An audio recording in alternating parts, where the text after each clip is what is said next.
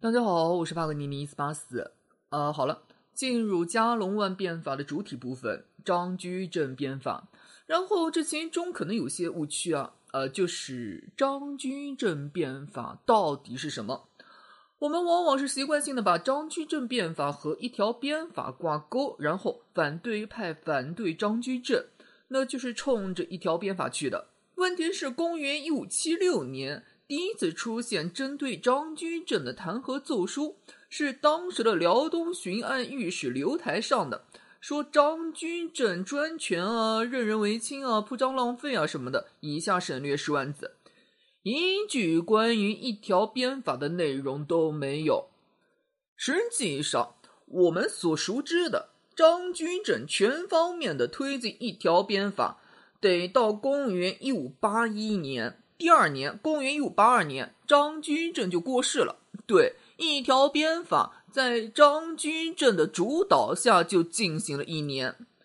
以后张居正是给清算了，但是一条鞭法主体还是保留了下来。意不意外？惊不惊喜？那么，从公元一五七七年开始，针对张居正的各种弹劾，各种的骂声一片。尤其是在公元一五七七年，张居正父亲过世引发的夺情之争，到底张居正做了什么得罪了那么多人？公元一五七三年，张居正进行考成法，尊主权，克吏治，信赏罚，其号令。当然，张居正的这个考成法还夹带着要清算高拱一党的味道，真正。和张居正全面开杠的那个导火索是在公元一五七七年。这一年发生了什么？清账全国的土地，什么意思？就是看一下全国到底是有多少地，每家每户有多少地。这事儿呢，其实是一个蛮搞笑的事儿。明初，明朝需要缴纳税赋的田地呢有八百多万顷，而等到张居正的这个时候，减半了。全国也就剩下四百多万顷，道理呢特简单，就是大面积的土地兼并，各地豪强隐瞒田地，然后不去缴纳税赋。张居正这么一清账土地，单单是南直隶、北直隶就清账出七百多万顷，比明孝宗的时候多清账出了三百多万顷的土地。呃，多说一句啊。就冲着这隐瞒田地一项，明孝宗的弘旨中心，那都什么玩意儿？呃，多说几句啊，这个隐瞒土地的事儿，呃，有一个茬儿我一直按着没说。往往说明朝明武宗大面积的弄黄庄，自己的庄园，实际上黄庄这一茬儿，呃，在明宪宗的时候就有出现了。你去联系下明朝中后期大规模的土地兼并，皇帝也不是傻子。现在收税的、缴纳田赋的田地比朱元璋的时候少一半，哎，瞎子都知道出什么问题了。那么明朝皇帝其实就是通过设立皇庄，在皇庄上的那个珠子啊、产出啊什么的，这些都是皇帝的直接收入，可以用来补贴国库的。具体呢，可以去参考法国的时候法王自己的王田，日本幕府时代的御家人奉公众。这些都是直接给皇帝钱的，这种大面积的设置皇庄，算得上是皇帝面对大规模的土地兼并，采取了一种非常手段。也就是说，张居正改革，包括了考成法、清掌全国土地，最后才是一条鞭法。而早在张居正全面推开一条鞭法之前，他已经因为清掌全国土地给骂得够呛了。他给骂，是因为侵占全国土地。当然，不能说张居正侵占全国土地和一条鞭法没有关系。呃，事是这样，所谓的一条鞭法其实特简单。呃，以后雍正皇帝的摊丁入亩，大家都知道吧？一条鞭法其实就是摊丁入亩的前身。说人话就是，征税的标准不再是因为你家有多少个人，而是根据你有多少地。所以呢，这个一条鞭法一定要清账全国有多少地，每家有多少，这个是以后的收税标准。一条鞭法实施的基础，那就是清账全国土地。然后，呃，不是有那个徭役吗？有一部分徭役要出人干活，所谓的逆差，一部分徭役是要直接出钱，所谓的银差。张居正这边说，这些徭役啊，以后全部折算成白银，交了银子以后就可以不去服徭役了。这个味道像不像是王安石变法里面的免役法？然后原来明朝的税赋有一部分是要缴纳实物的，一条鞭法之后，呃，实物都不要了，全部换成白银，以后就缴纳银子。对，这个就是以后一条鞭法的主要内容。发现什么问题没？一条鞭法本身说到底就是一种审计方式的改变，合并会计报表一类的。按理说，纯粹按照理论上来说，原来老百姓要缴纳多少税，还是要缴纳多少税，一分钱都没少，根本没有什么鼓励生产的措施什么的。这么说好了，所谓张居正变法给明朝国库带来的财政收入增收。不是因为一条鞭法，而是因为张居正清账全国土地，把大量原本隐瞒的土地给敲出来了。然后这部分土地原本要缴纳的税给缴纳了，增收的是这部分。那么理论上，一条鞭法，哎，应该不至于给那么多人反对吧？呃，大家应该有看过之前高速公路收费站撤除的时候。好多人反对。注意，所谓的撤除高速公路收费站，是那个站物理存在给撤除了，可收的那个钱、那个费还是要缴纳的。按理说，无论说是地方财政还是中央财政都没损失。呃，老百姓虽然也没得什么实惠，就是速度快了，但也没有损失。按理说不该有人反对啊，偏偏就是有人反对。为什么？那个视频有没有看过？因为要去掉一个收费站，结果一帮子原来收费站的收费员堵着门，在那儿说：“你撤了以后，我们都四十多岁了，以后怎么过？”对，反对的可能并不是取消收费站这个一级概念，而是具体操作的时候附带者的伤害，相关利益者的反对。说白了就是我反对你。不是你内化有问题，而是延展的部分有问题。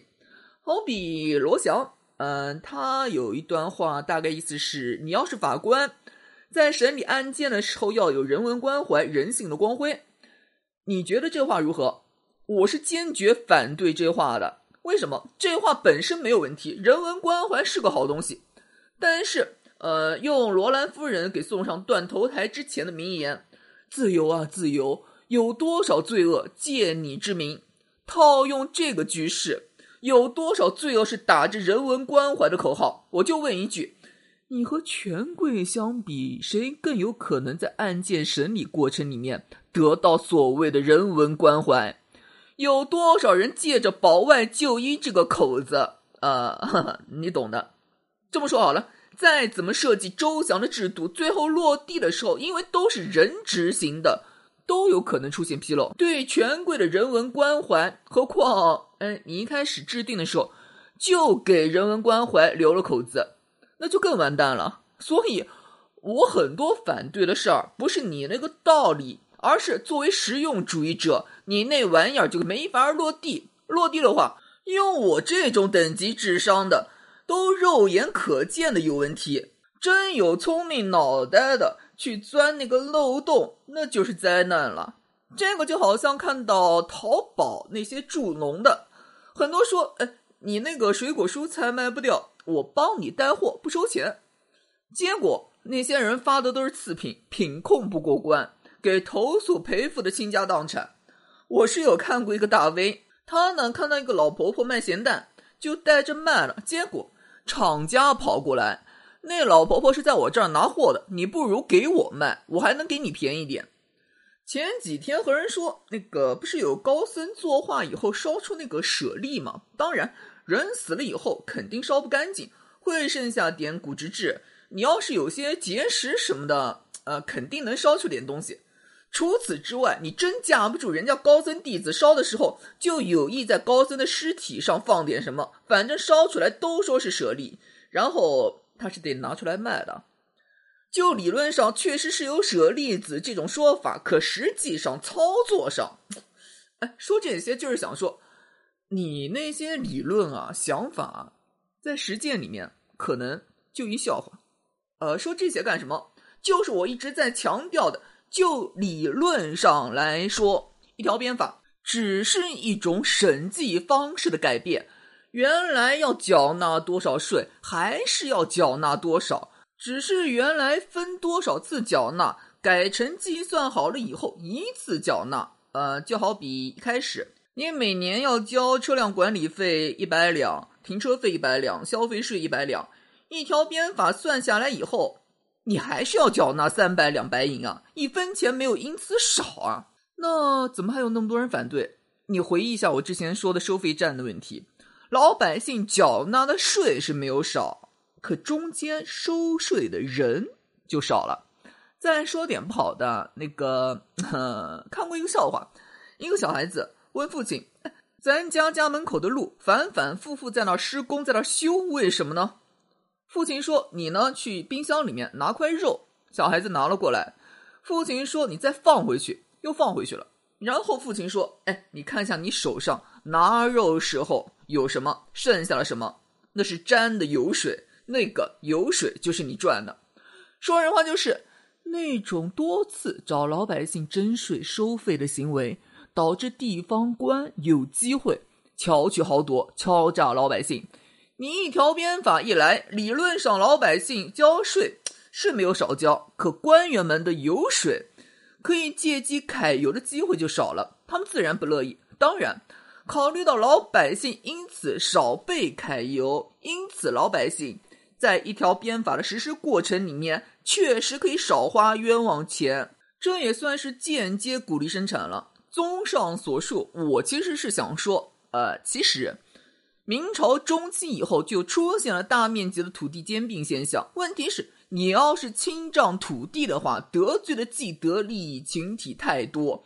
明朝几个皇帝都没有那个胆子弄，等到明世宗朝，呃，主要是从明世宗朝开始，明朝内部基本上连年的农民起义闹事儿不断，外面的蒙古啊，南面的倭寇啊，导致明军的那个军费开销常年占据明朝财政收入的七成到八成，加上庞大的宗室开销，说人话就是不得不去想法子弄钱。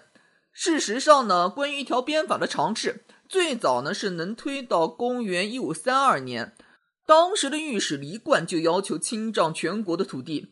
等到公元一五三一年，《明世宗实录》里面出现了已有御史复函陈言，请行一条鞭法。这个是一条鞭法这个名词最早出现的记录。换言之，早张居正公元一五八一年全面推开一条鞭法五十年，一条鞭法这个名词就已经出现。只不过明世宗内忧外患，尤其是蒙古就一直在折腾，明世宗就一直没有腾出手来搞这个一条鞭法。至于明穆宗在位六年，和蒙古弄了一个隆庆议和，和倭寇弄了一个隆庆开海，算是给明神宗。一个稳定的外部环境，呃，然后明穆宗也就没了。等到明神宗这儿，总算有机会真正贯彻那个一条鞭法进行改革。所谓的张居正变法、张居正改革，不是简单的就一个一条鞭法，而是包括说那个考成法、清账土地以及一条鞭法多个措施的。实际上，单纯看一条鞭法。按理说不应该出现那么多反对声音，那么多人之所以反对，其实反对的是一条鞭法实施的基础——清算全国土地。话又说回来，张居正改革，无论说是从广义上的，就是考成法、清算土地加一条鞭法，还是从狭义上的，就是一条鞭法本身，无论是广义的还是狭义的，无论哪一个，都出现了一个很严重的问题。这些手段都是捞钱的。面对日益紧张的军费开销，你有胆子裁军吗？面对宗室庞大的规模，你有胆子裁撤宗室吗？这两个才是根本解决之道，不是吗？抱歉，你没那胆子。就是说，张居正改革只是治标不治本。哎，不是没钱应付军费开销吗？没钱应付宗室开销吗？那我弄钱好了。有钱不就解决了吗？问题是军费开销不断增长，宗室不断的升，你弄钱去堵这个窟窿，只是抱薪救火，没用的。可是军队，哦，我说过，这个就是朱元璋的一个超级败笔——屯田制、军户制。你给他们田简单，你说以后不给了，呃，那个可是军队，你想死吗？简而言之，张居正改革是弄到了钱，可是。对社会问题没有丝毫帮助，明朝没有因此有结构性的变化，该死还是要死的。然后再多说一点，一条鞭法，一条鞭法其实有很多问题啊。呃，我随便说几个。其一，大家有没有注意到，缴纳个人所得税的时候，我们现在啊是存在一个缴纳比例，存在一个阶梯的。说人话就是，你赚的越多，缴纳的比例就越多。最简单的，我一个月。赚一百块，缴纳百分之十，交十块钱。你一个月一万块，也缴纳百分之十，缴纳一千，税率都是一样的百分之十。可是我剩下的九十块钱过一个月，和你剩下九千块钱过一个月，购买力那个效果完全不一样。那你我还按照同样的税率去交税，显然不合适。当然，你要是考虑到收税还有降低贫富差距什么的。那税率更应该是不一样了。我们抛开国家通过税率降低贫富差距，这个是现代国家的概念。单单说统一税率，尤其是在一条鞭法里面把徭役折算成白银摊到田地上均摊。我十亩地，一亩地摊一两十两；你一千亩地，一亩地摊一两一千两。问题是，我十亩地的产出能和你一千亩地的产出比吗？有可比性吗？对，一条鞭法这种均摊本身就不平等。当然，考虑到原本那一千亩地的人可能隐瞒田产，说自己也就十亩，经过清账土地，然后一条鞭法下来要缴纳了，这在当时已经是社会的进步了。其次，一条鞭法以后全部用白银缴纳，就出现了两个问题，一个就是火耗问题。对。雍正王朝和摊丁入亩一起提的，那就是火耗归公，这个是之前所谓有的，从未有过的。而火耗这部分，那就是加重了老百姓的负担。然后是我国其实是一个少银国，明朝大量白银流入，其实是沿海通过贸易的方式流入。那广大的内地怎么办啊？内地没有贸易带来的白银啊，当地又不产怎么办啊？缴税的时候又不能拿实物抵，对，这就造成了白银在北方内地地区价格奇高，在缴税的时候，老百姓得去拿实物去换白银，也因此增加了老百姓的负担。这就是我说的，你从账面上、理论上看，一条鞭法不会增加老百姓负担，原来要交多少还是要交多少。问题是，仅仅缺银一项，老百姓要多卖实物去换白银，这就造成了新的负担。而这估计是一条鞭法设计者一开始真的没有想到的。这就是我一直说的，你设计的再好，可能落地的时候就是会出现你意想不到的问题。总而言之，一条鞭法不是完美的，有问题，但是在当时已经算是社会进步了。张居正变法，他主持期间给骂个半死，那么多人反对，和一条鞭法本身无关。和清账土地有关，明朝不是靠一条鞭法去增加收入。这么说好了，倘若说在这之前有多少田地，还是多少田地，就是多少田地。按照这个收税，那一条鞭法下来，哎，他又没促进生产什么的措施，原来多少税还是多少税，本身没有产出，没有增加收入的项目。那他能增加收入，只是因为一条鞭法前面一步清账土地，把大量之前隐瞒的土地给弄出来了，因此弄到钱了，因此增收了。而这次改革并没有触及到明朝根本问题，军队以及宗室问题，导致张居正变法只是一个治标不治本的变法，没有改变明朝走向灭亡的命运。